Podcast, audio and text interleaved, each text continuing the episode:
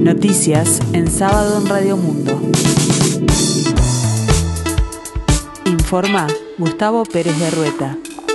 El tiempo continúa fresco aquí en el sur y área metropolitana, cielo cubierto, 16 grados, la temperatura 64%, el índice de humedad. El Sistema Nacional de Emergencias repartirá agua potable en varias escuelas rurales de los departamentos más afectados por el déficit hídrico que afecta al país desde hace semanas, confirmó el director del SINAE, Sergio Rico. Mientras tanto, es inminente la declaración de emergencia agropecuaria por parte del Ministerio de Ganadería, Agricultura y Pesca. En ese sentido, el funcionario adelantó que hay algunos comités departamentales y ya están viendo cómo van a distribuir agua en tanques que el SINAE distribuyó a distintas escuelas rurales para que la población más alejada de las ciudades pueda ir a buscar agua. El director explicó que esta actividad se realizará en todos los departamentos que están con problemas de déficit hídrico y agregó que los más complicados son Rivera y Cerro Largo. En los últimos días hubo precipitaciones, pero lejos están de corregir el problema acumulado. Según Rico, el SINAE trabaja con una mesa de análisis de déficit hídrico que está siguiendo de cerca este problema en el país con reportes semanales a las autoridades del gobierno y los departamentos. El subsecretario de Ganadería, Agricultura y Pesca ya había adelantado incluso que en la agenda del Ministerio está encaminar una nueva declaración de emergencia agropecuaria en ciertas zonas del país. En caso que no llueva lo suficiente a corto plazo y se acentúe el déficit hídrico instalado desde previo al inicio de la primavera, el SINAE también eh, trabaja la posibilidad de adelantar la prohibición de la quema de zonas forestales para el primero de noviembre, 15 días antes de la fecha actual, detalló Rico. El director agregó que la idea fue coordinada junto a la Dirección Nacional de Bomberos el presidente Luis Lacalle Pou convocó a una reunión del Consejo de Ministros para el próximo jueves 20 de octubre, con el objetivo de discutir sobre la reforma de la seguridad social. Incluso este lunes lo haría con los líderes partidarios. El anteproyecto fue entregado a los líderes de los partidos políticos que analizaron el texto y en algunos casos propusieron cambios al Poder Ejecutivo. El Partido Nacional tiene la discusión del proyecto que deberá enviarlo al eh, Parlamento antes de que octubre concluya como una eh, prioridad legislativa para lo que resta del año. Desde el Partido Colorado, en tanto, se plantearon varios cambios a la reforma planteada por el Ejecutivo a fines de julio. Entre esas modificaciones se encuentran el pedido de no deducir las jubilaciones entre 40 y 100 mil pesos, así como también la intención de que el Banco de Previsión Social no sea el único encargado de mantener y administrar las cuentas de ahorro. Los colorados enviaron una carta al presidente de la Comisión de Expertos de Seguridad Social, Rodolfo Saldain, planteándole estas inquietudes.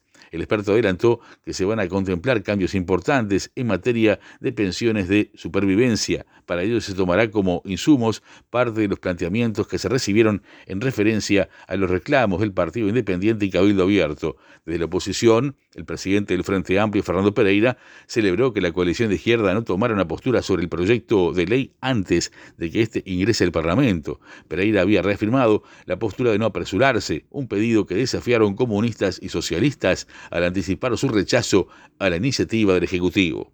El exministro de Transporte y Obras Públicas del gobierno del presidente Jorge Valle, Lucio Cáceres, actual asesor de la Intendencia de Maldonado, en el caso del segundo puente de la Barra, afirmó que es un milagro que dicha estructura aún no se haya caído. El también otro candidato a la Intendencia de Montevideo dijo que los movimientos recientes señalan una progresión sostenida de descenso de la estructura fue detenida la demolición de la antigua casa del cantor de tangos Julio Sosa en Las Piedras y buscan salvar algo de lo que queda de la morada del denominado varón del tango.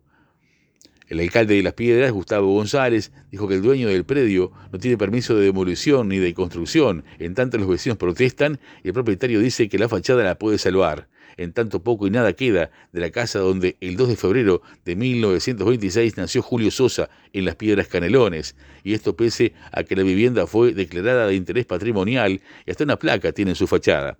El alcalde pedrense dijo que pudieron contactarse con el dueño del predio cuando los trabajos de demolición ya estaban avanzados y detuvieron las tareas.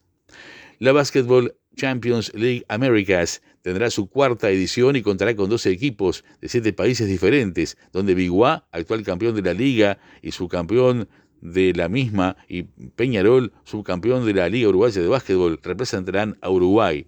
Los equipos se dividirán en cuatro grupos de tres y jugarán la fase de grupos en diciembre, enero y febrero.